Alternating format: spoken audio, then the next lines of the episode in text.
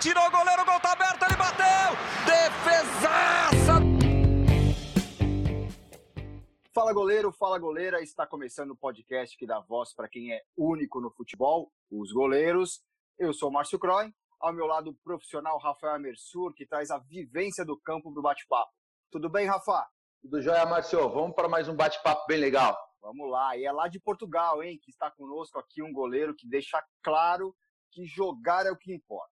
Em 2018, por exemplo, ele trocou o Curitiba pela chance de jogar no Guarani. Mas isso significou também sair da Série A para a Série B. E o resultado foi ser um dos destaques da campanha que deu o título para o Guarani e garantiu a volta do Bugre para a Série A em 2019. Mas o Bruno queria mais e decidiu, no meio de 2018, ir para Portugal. Bruno, prazer falar com você. Conta pra gente essa mudança e também se agora eu tenho que te chamar de Brígido, que é assim que você é chamado em Portugal, né? Fala, Márcio, boa tarde. Fala, Rafael, tudo bem? Cara, obrigado, obrigado pelo convite. É, agora aqui em Portugal é Brígido. O pessoal me conhece muito mais por Brígido do que por Bruno, né? Então, nova alcunha aí, mas tô gostando, é legal. Vim aqui é, conhecer como é que funcionam as coisas na Europa, realizar um sonho de criança e já estou aqui há quase dois anos. Legal. Ô, Bruno, uh, você vinha fazendo um ótimo campeonato, né? É, um ótimo ano aqui no futebol brasileiro. Então, assim, queria que você nos dissesse qual que foi, assim, o que, que pesou mais, né, para você trocar o Brasil por Portugal, é, já que até por esse esse ano que você estava fazendo tão bem aqui de 2018, possivelmente te abriria esse mercado a, a, a, aqui no Brasil também. O que mais pesou essa troca do Brasil para Portugal? É, então, eu vinha fazendo um ótimo 2018 no Guarani, né?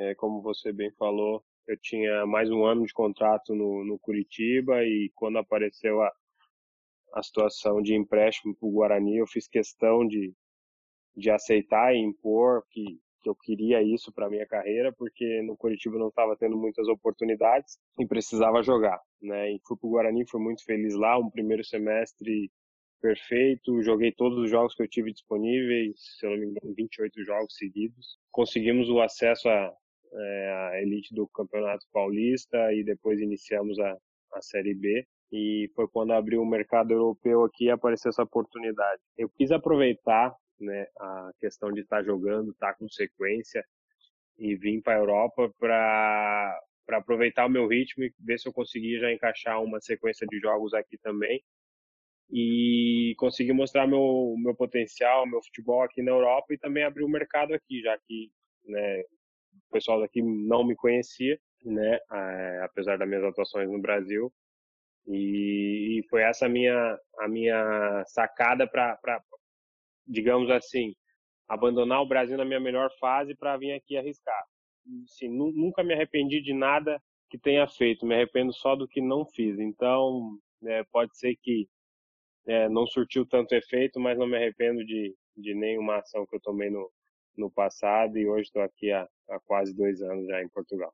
E Bruno, qual é a importância que tem aquele período no Guarani, né? Se não me engano, você foi treinado pelo Narciso, né? Na, nessa época, né? É, e você cresceu demais desse, nesse semestre aqui no Guarani, né? É, foi muito comentado aqui em São Paulo, né? O seu campeonato, realmente, como o Rafa falou, estava numa vitrine ótima. É, como é que é a importância que você coloca esse, esse tempo de Guarani e até o trabalho com o Narciso, que deve também ter te feito evoluir bastante? Sim, sim. O Narciso foi um amigo que eu fiz né, no Guarani, né, muito, um dos muitos que eu fiz lá. Né, um cara excepcional como pessoa e como profissional, me ajudou muito por, pelo fato dele ter sido goleiro. Né? A gente que, nós três aqui, a nossa conversa entre goleiros, e eu posso falar abertamente isso porque todos nós estivemos lá dentro sabemos como é. É muito importante a gente ser instruído por alguém que vivenciou é, realmente o que é ser goleiro. E o Narciso vivenciou isso muito, né? Então ele conseguiu passar para mim bastante tranquilidade, trabalhos de muita qualidade. E a gente conseguiu uma evolução junto com o time. É, eu já vinha treinando muito bem no Curitiba também, só que não havia tendo oportunidades porque o, o cara que estava lá também era um monstro, que é o Wilson, né? Uhum. E estava numa fase excepcional. E só que eu não estava tendo oportunidade. E assim que eu saí, eu cheguei no Guarani já pronto para jogar. E o Narciso só deu sequência e a gente foi muito feliz lá.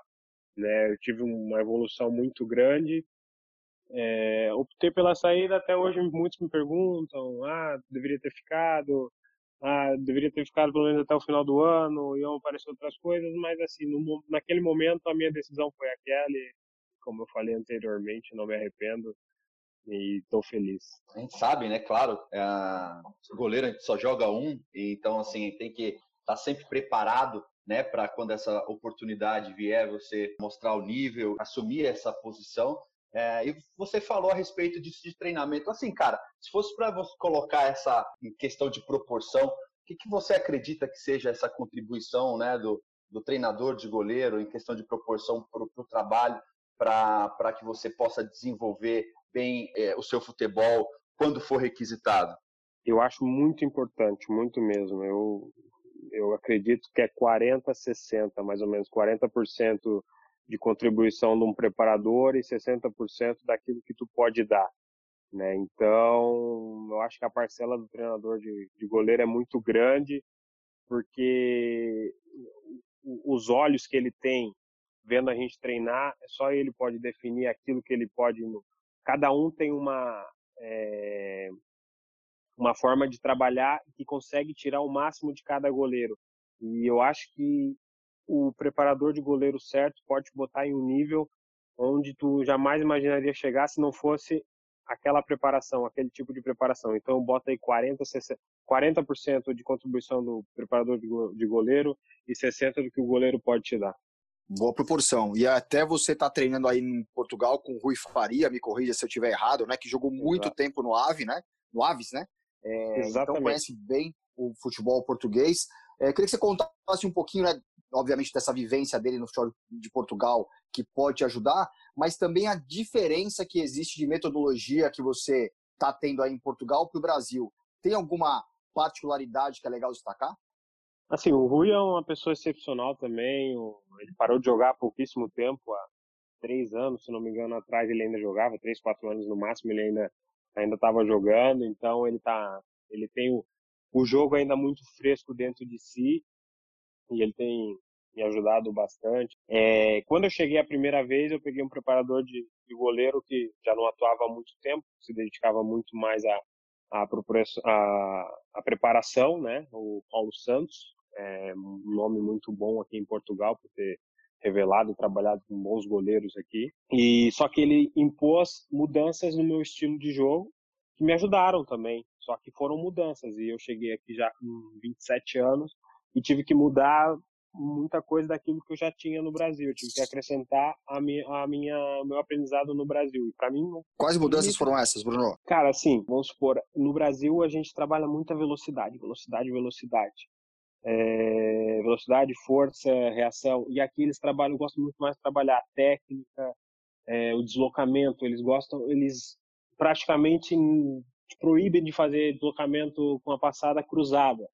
Aqui uhum. eles gostam sempre que tu faça a passada lateral. Né? E no Brasil eu já era acostumada, uma das minhas características era agilidade e velocidade. Então eu sempre fazia a passada cruzada. Claro, as, as, as, passadas para pegar bolas mais distantes, né? Uhum. E aqui, quando, quando eu cheguei aqui, ele falou assim, não, não faz assim, faz assim para ver o que, que, tu acha melhor.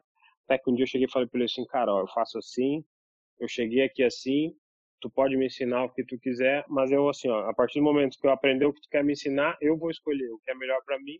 E aí a gente sempre conversa. E ele sempre foi um cara muito aberto comigo e foi assim que a gente fez. E conseguia chegar a um bom nível também, misturar um pouquinho dessas coisas. Mas no começo foi um choque para mim ter que mudar aquilo que eu sempre fiz. Eu nunca fui é, questionado por nenhum preparador antes, porque no Brasil a escola sempre me disse que isso era o correto, né? Então no começo eu dei uma estranhada, mas foram coisas que eu fui acrescentando e hoje eu, consigo fazer tanto de um jeito como de outro e muitas vezes é, eu defendo de uma forma é, aqui como eu fazia no Brasil e outras vezes eu defendo de uma forma já que eu aprendi aqui, né? Então são coisas assim que a gente vai pegando, o que a gente acha que é bom a gente usa, o que a gente não acha a gente deixa um pouquinho de lado e assim a gente vai tentando evoluir, sempre buscando evolução. É muito interessante, Bruno, essa, uh, isso que você levantou em relação a essas diferenças de técnicas, né? Porque eu também acredito muito disso que você disse. Cada, cada situação ela pede para utilizar uma ferramenta diferente, né? Então, assim, quando você diz em relação à passada cruzada, né? ah, quando você cruza essa passada, às vezes você tem que dar um movimento a mais para saltar. Então, teoricamente, seria uma bola mais longa, que você tem que iniciar um deslocamento maior para correr. Sendo que quando você está numa passada lateral, você faz esse sobrepasso, você já está com o pé certo para saltar do lado, sem estar tá cruzado. Me corrija aí se, se eu tiver errado. Então, assim, é muito, é muito, interessante essa situação, justamente por isso, porque talvez ah, um goleiro que não cruza essa passada, talvez uma bola esticada ele não chegue, ele não consiga chegar, né? E é, na, na, na, passada lateral.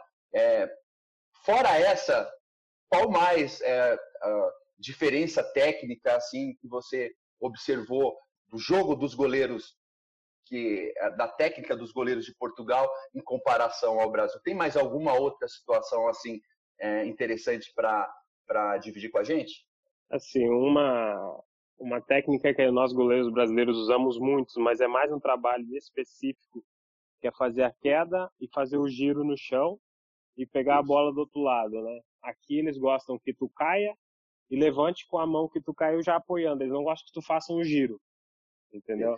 Então, assim, eu cheguei, primeira vez fui lá, peguei a bola do lado, um trabalho específico com um preparador, peguei a bola de um lado, girei, fui pro outro, girei, fui pro outro, só que eu fiz muito mais rápido do que, do que os goleiros que estavam aqui faziam da forma que eles que ele falava. Ele assim, não, eu não quero tanta velocidade, eu quero que tu use mais isso, use mais aquilo e seja mais assim.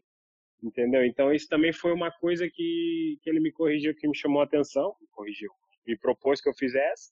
Hoje eu consigo misturar também, levanto tanto de uma forma quanto de outra, e a questão de jogar é, mais adiantado aqui, um pouquinho mais ainda do que já é usado no Brasil.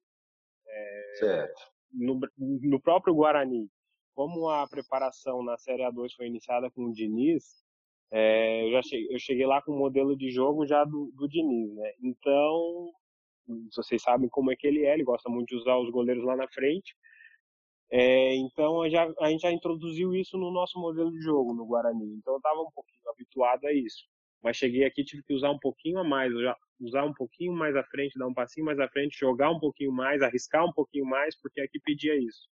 Né? No Brasil, é, você ficar trocando bola, goleiro, é, zagueiro, lateral, goleiro de novo, zagueiro, dá dois minutos é. a torcida começa a chiar. Aqui eles já têm mais paciência, eles entendem e, e, gostam quando, quando o time se propõe a fazer isso. Interessante. Ô, Bruno, interessante essa, voltando um pouquinho essa questão da técnica, até compartilhar, Márcio, a respeito disso. É, durante o um período, quando eu era treinador de goleiros lá da Portuguesa, um, um treinador de goleiro do Chelsea veio fazer um intercâmbio comigo, né? E foi justamente a respeito disso, Bruno e Márcio essa questão do giro, né? E aí ele disse para mim o seguinte, que quando você está fazendo um giro, você passa por um período onde você não consegue pegar a bola. Foi uma das coisas que ele me disse, né? E quando você está é, acelerando né, o centro de gravidade, quando você passa a, a, cabeça por trás, né? Quando você faz esse giro, você não está tá num período que você talvez não consiga pegar uma bola. E isso era uma situação. E outra situação que eu achei assim é, que até é algo que a gente discute entre os treinadores, é justamente isso. Geralmente você vai fazer esse giro quando é uma bola do lado contrário que você caiu, porque não faz sentido de você, por exemplo, você espalmou uma bola para o lado direito, você vai levantar sem fazer giro, porque vai ser uma bola que, que você tem que acompanhar o movimento dela. Né? Então, assim, eu acho muito interessante essa questão. Voltando para essa situação do, desse jogo um pouco mais adiantado, Bruno. Aqui no Brasil tem essa discussão, né? É, é mais cultural, né? É, e quando acontece uma situação de um, de um chute de longa distância e talvez o goleiro toma, ele é cobrado dessa forma, como é aqui no Brasil? Ou aquele cara que não pressionou a bola também é, divide essa responsabilidade? Como que funciona em Portugal? Assim, eu aqui eu tive a oportunidade de trabalhar com três treinadores. E desses três, dois treinadores já já aconteceu casos assim, não de tomar um gol é, por estar adiantado, mas sim de um, um defesa não fazer a pressão, um atacante não fazer a pressão lá na frente, sai uma jogada de perigo e ele não cobrar ninguém do time, ele cobrar somente o atacante. Aqui eles analisam muito é, a, o início da jogada, essa questão que você falou, permitir que o, que o meio-campo ou o atacante tenha um espaço para ver que você está adiantado, que eles cobram muito. Claro que se for uma situação um pouco mais né, óbvia, vai sobrar para o goleiro também, não, não é diferente. Mas é um pouco mais cautelosa, assim, eles procuram mais analisar é, a, a, origem da jogada em si do que o, o final. Aí no Brasil eles já, eles já olham mais no calor da jogada, já olham no final. Quem tomou o gol foi o goleiro, então, né, 90% das vezes vai cair pro goleiro. Aqui ele já, tanto quanto tanto o pessoal que trabalha com o futebol, tanto os torcedores, eles analisam mais a origem, o contexto em geral, para depois fazer qualquer tipo de crítica. E esse jogar adiantado, Bruno, jogar com os pés, remete alguma coisa às suas origens no futebol? Você jogava na linha e foi, foi sendo deslocado para o gol ou você sempre foi goleiro? Como é que como é que foi o seu começo de vida na posição? Cara, eu lá com meus oito, nove anos era lateral direito. gostava de correr, gostava de, de chutar, enfim, era lateral direito e, e fui indo. Acho que não era grande coisa também, fui fui indo para trás e na escola sempre era o, o, mais alto da turma, até que um dia me botaram no gol e eu defendi umas duas, três bolas sem querer lá e eu só, é bom, tu pode, eu acho que tu pode seguir aí. E, a partir, e depois daquilo lá comecei a pegar o gosto pela coisa e, e tô até hoje. Mas eu comecei tarde, eu, a minha base inteira foi no, foi no Criciúma. E eu, eu cheguei lá no Criciúma já com 14 para 15 anos, então não, não comecei muito cedo. E nessa fase aí, qual foi aquele goleiro que, que, que, te influenciou? Aquele que você brincando de bola lá, você defendia e gritava o nome dele? Ah, para mim sempre foi o São Marcos. No Palmeiras, eu gostava muito do Palmeiras. Eu torcia quando era criancinha, então para mim o Marcos sempre foi um cara que bom, era, era um ídolo para mim. Eu tenho muita admiração por ele. Então é um cara que até hoje eu olho ele, vejo vídeos das defesas dele e gosto bastante de, de ter ele como uma pessoa que eu possa me espelhar. Aliás, você é de 91, então pega bem o título mundial de 2002, né? Tava com 11 anos ali no, no título mundial e foi uma campanha marcante, né? O Marcão fez várias defesas.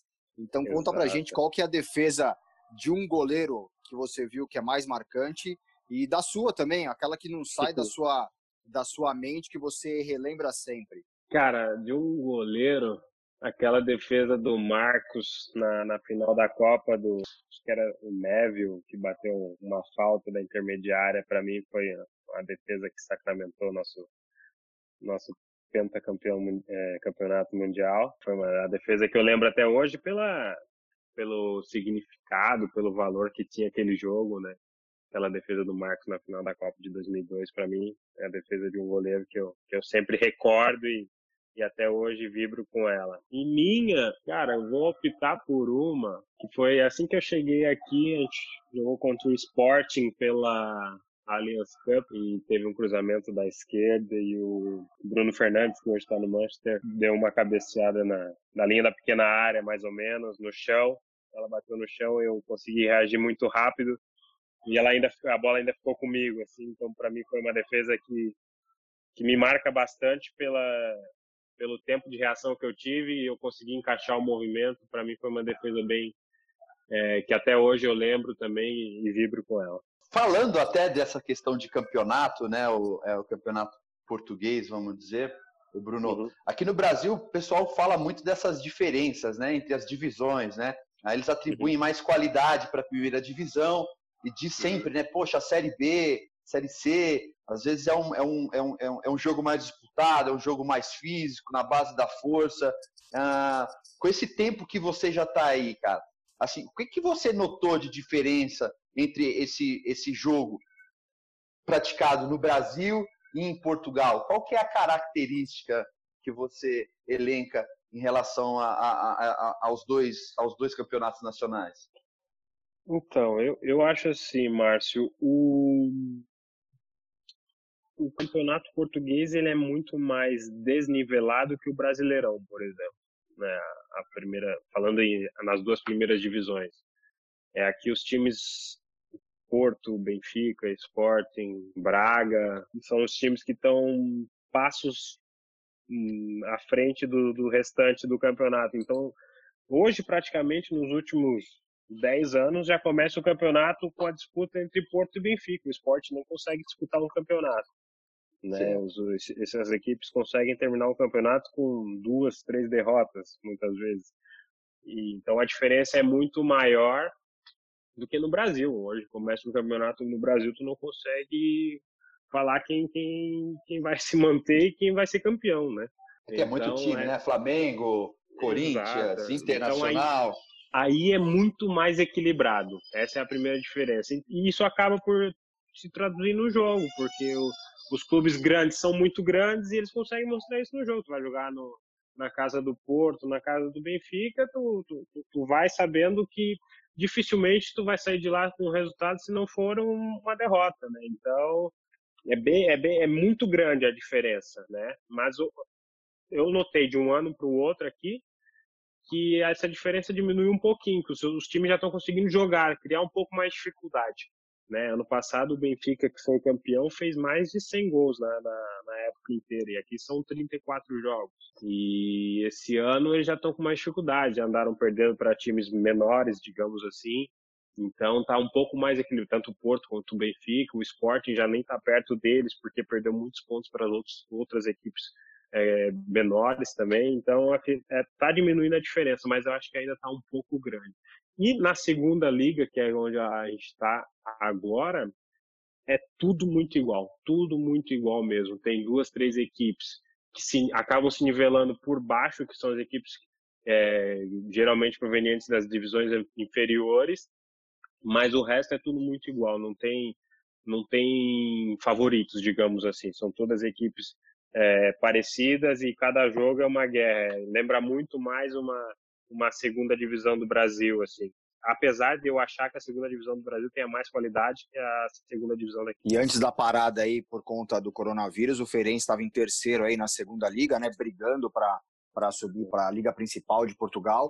E o que eu queria saber, Bruno, é que você contasse um pouquinho do seu estranho ano de 2019, né? Você teve é, pneumonia e ficou afastado, né? É, você no final do ano chegou a quebrar a mão, queria que você contasse como é que tá essa história, essa recuperação da mão, quando você consegue voltar a treinar. E essa angústia toda do goleiro que fica parado, tá jogando, tá bem, é prestigiado, e aí tem que se recondicionar de novo. Como que fica isso? Como funciona a cabeça para trabalhar tudo isso? Assim, não é fácil, cara. Não é fácil. É, quando eu cheguei, eu cheguei aqui em junho do ano passado. É julho, aliás. Primeiro de julho. 2018, né? Exato, desculpa, 2018. 2018. E passei por aquele período de adaptação, dois, três meses até tu pegar o que, que é, o que, que não é aqui futebol. E comecei jogando a, as taças e são duas taças que jogam aqui em paralelo ao campeonato, né? A taça uhum. da Liga e a taça de Portugal. E comecei jogando essas taças, comecei bem, ganhando confiança e ritmo. E no final do ano, é, conquistei meu espaço e comecei a jogar no, para o campeonato, no caso, né, titular. Foi em dezembro isso. Em janeiro, que abri a minha sequência, que eu ia ter minha sequência, eu peguei, eu fiquei com um quadro de pneumonia e fiquei 10 dias mais ou menos no hospital e mais uns 30 dias em casa, sem fazer nada, porque foi uma Uau. pneumonia foi uma pneumonia grave, eu tive é, detalhes de ser entubado, eu não fui porque reagi bem aos medicamentos, mas a minha situação assim foi muito grave. E depois que eu retornei, daí eu fiquei esses 30 dias sem fazer exatamente nada, só em casa. Fui para casa com, com oxigênio, com um tubo de oxigênio em casa mesmo. Fiquei mais uma semana em casa respirando com a ajuda de oxigênio depois que eu tirei. E depois que eu retornei a treinar, mais um mês e meio depois, comecei a voltar a treinar com dores nas costas, nos ombros, assim acabado, meu corpo ficou muito debilitado, né? Cara, e, que dificuldade, hein? E, e, o final, então assim, de janeiro até o final da época aqui que foi em maio, foi assim, para mim foi horrível porque quando eu saí do hospital, dos cuidados médicos, fui para casa e depois comecei a ir para a rotina de treino, eu não consegui treinar um dia que eu falasse que eu estava assim, não, eu estou em condições. Eu sempre tinha dores, eu sempre tinha dificuldades porque não tinha mais a elasticidade, eu sentia dores quando eu abria os braços, porque como eu fiquei muito tempo sentado, meu corpo ele, digamos assim, encolheu, né? Então eu tive muita dificuldade, tive que trabalhar muito a questão postural, né? O pessoal ali do Feirense me ajudou muito com trabalhos posturais, e, enfim, tive que fazer um restante de uma época só de recuperação. Eu não tinha condição de, de, de estar no meu 100%, assim sequer 80% eu estava, né? Então foi muito difícil para mim. E quando iniciou essa época também, vim com aquele gás todo, falei, não, agora acabou isso, é época nova. No início da época, dei uma levei um trauma no ombro, fiquei uma semaninha parada, mas não foi nada de grave, só que acabei perdendo uma semaninha ali de, de pré-temporada. E depois comecei a treinar novamente, comecei a estar bem, muito bem, jogando as taças de novo, recuperando meu espaço muito bem. Dois dias antes de eu jogar pela taça novamente, num treinamento, eu acabei quebrando o terceiro e o quarto metacarpo da mão esquerda. Numa dividida de bola, acabei é, saindo aos pés do atacante, assim, no, com, de joelhos, né, com, com, o peito à frente, as mãos ao lado do corpo. É, ele acabou saindo da jogada, eu me desequilibrei, apoiei a mão esquerda no chão, enfiei a mão no gramado e fraturei dois dedos, né? Cirurgia, é, placas, pinos na mão, mais três meses parado. Retornei fazem aí um pouco mais de um mês, né? Ainda tenho dores pelo tempo que eu fiquei com, com a mão imobilizada, né? Tenho dores no punho, principalmente, na fratura não. Então, assim, tem, foram duas temporadas para mim muito difíceis, né? E eu sempre estou assim, estou chegando, regresso. Então, tá sendo difícil, mas assim, tô, tô, tô com a cabeça boa. É, não é difícil, não é fácil enfrentar tudo isso. Tô com a cabeça boa, tô em final de contrato também. É, já estou em conversa com o meu empresário para ver o que, que, a gente vai estar tá pensando aí em traçar para a próxima época. Ainda não temos muitas incertezas pelo, pelo atual momento que o mundo enfrenta, mas, uhum. assim, o mais importante é que eu tô com a cabeça boa, tô me sentindo bem agora, fisicamente. Um pouquinho antes dessa paragem aí, da, dessa situação da pandemia, estava treinando já nos meus 90, 95%, me sentindo bem uhum. à vontade. Então, assim, eu tô, eu tô a passos curtos de, de, de voltar ao meu melhor e tô com a cabeça boa, isso é o que mais importa. Muito bom. Bruno, uh, assim, Portugal ele ficou conhecido por um trabalho em que eles pedem uma situação mais específica do jogo, né? É claro, né? Você tem que trabalhar de forma específica o que eles pedem. Mas tem alguns relatos, né, de deles não realizarem atividades em academia, né? É, essa coisa mais focada na parte física. Uhum. Queria saber como é que funciona, é, se é dessa forma que vocês têm trabalhado, né? Se procede isso. Gostaria de saber como que funciona isso, que você falasse um pouco dessa dessa rotina de treinamento, dessa preparação de goleiros aí em Portugal? Assim, o, aqui em Portugal, a maioria dos clubes eles não tem a, aqui é chamados de ginásio, né, as academias. É, aqui os nossos ginásios eles não são cheios de máquinas, uma, uma cadeira extensora, uma cadeira flexora, máquina para adução e abdução. Aqui é diferente, os trabalhos são todos funcionais, então são tudo feito com movimentos que tu vai usar no campo, né? E a gente trabalha, os goleiros aqui têm trabalhos específicos, né? Que são feitos por, por preparadores físicos, preparador de goleiro e o fisioterapeuta. Trabalho de fortalecimento, que a gente consegue trabalhar tão forte quanto a máquina, só que em movimentos que a gente vai usar no campo. Então, ele é muito, são movimentos muito mais fluidos e não te prende a uma máquina para que tu faça aquilo. Eu, eu, Bruno, acho benéfico e gosto muito desse tipo de trabalho, porque sempre está imitando um movimento que tu vai fazer no campo e sempre conseguindo botar a carga necessária para te fortalecer, né? Tanto é que lesões musculares é, eu não tive aqui em Portugal e eu já fazia um trabalho parecido com isso, Deus, quando eu estava no Brasil como preparador físico particular e também nunca tive lesão muscular. Né? Então, aqui não é que a gente não faça academia, a gente faz, só que é um trabalho um pouco mais específico e diferente do que é feito no Brasil. Legal. Você comentou que você está em, em, fim de contrato agora, né? Você já está pensando quais são os próximos passos? O ideal é renovar o Feirense para você né, voltar a adquirir ritmo de jogo, que é o que importa para você? Você sempre falou isso que era importante? Ou já tem algum segundo passo que você esteja pensando em, em dar daqui para frente?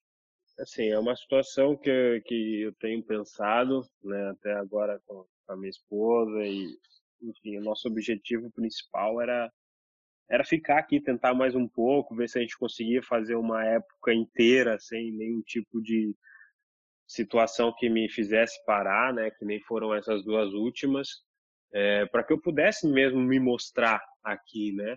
Então o objetivo era tentar mais um, um, pouco aqui, só que a gente sabe que eu preciso jogar, né? Então assim, o Feirense ou não, aonde eu for, a minha prioridade vai ser jogar. Se eu chegar num local e tiver abrir possibilidade de ir para qualquer local que não seja com o intuito de jogar, eu não penso, vou, vou, vou ter isso como a última opção, né? Porque hoje meu maior objetivo é jogar, eu preciso jogar, porque que nem eu falei, minhas duas últimas épocas foram interrompidas por coisas que, que são desagradáveis para a gente que é goleiro, que precisa estar sempre jogando, precisa estar sempre uhum. bem. Né? Então, hoje a nossa prioridade é jogar, a preferência era ficar por aqui, mas se não for, a gente também tá, tá com, a, com as malas prontas. O jogador de futebol sempre tem as malas prontas para fora onde, onde for preciso.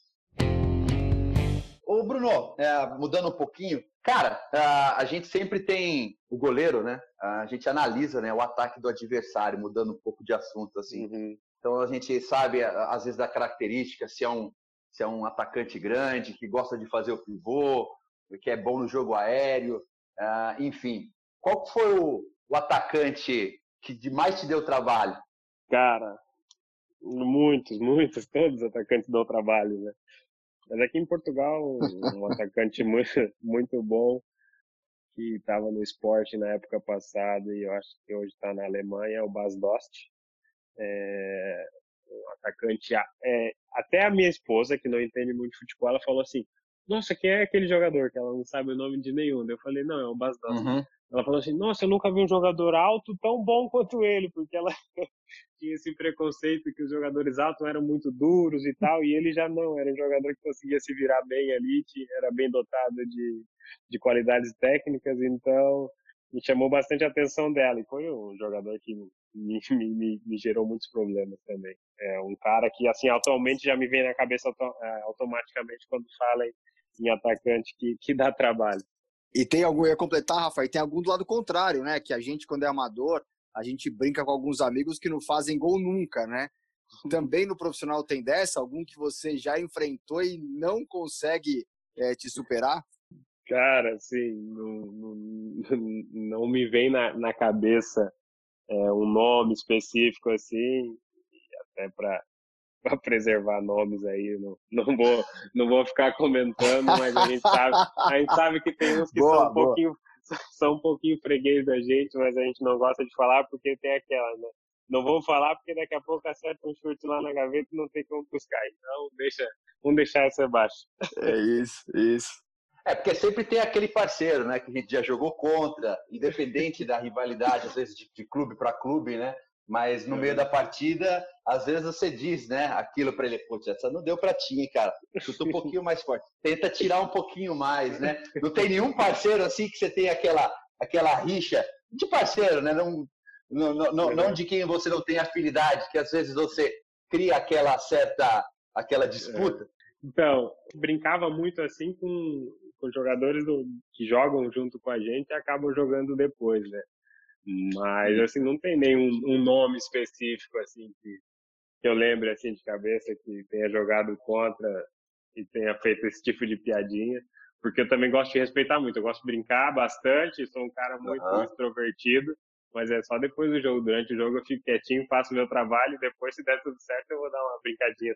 Mas então eu vou além então nessa pergunta, o Bruno. Teve algum que você já jogou, treinou, e depois jogou contra que você usufruiu dessa, desse conhecimento, dessa informação e venceu algum tipo de disputa ou não? Por exemplo, poxa, ah, treinava com fulano, ele sempre batia pênalti, depois numa situação diferente, você já tinha aquela, aquele conhecimento do, das armas que ele poderia usar e você usufruiu disso? Sim, mas não foi por jogar junto, foi por dois, três jogadores já ter jogado com ele e ter me falado as características. Olha, ele gosta muito de fazer isso, aquilo e aquilo outro.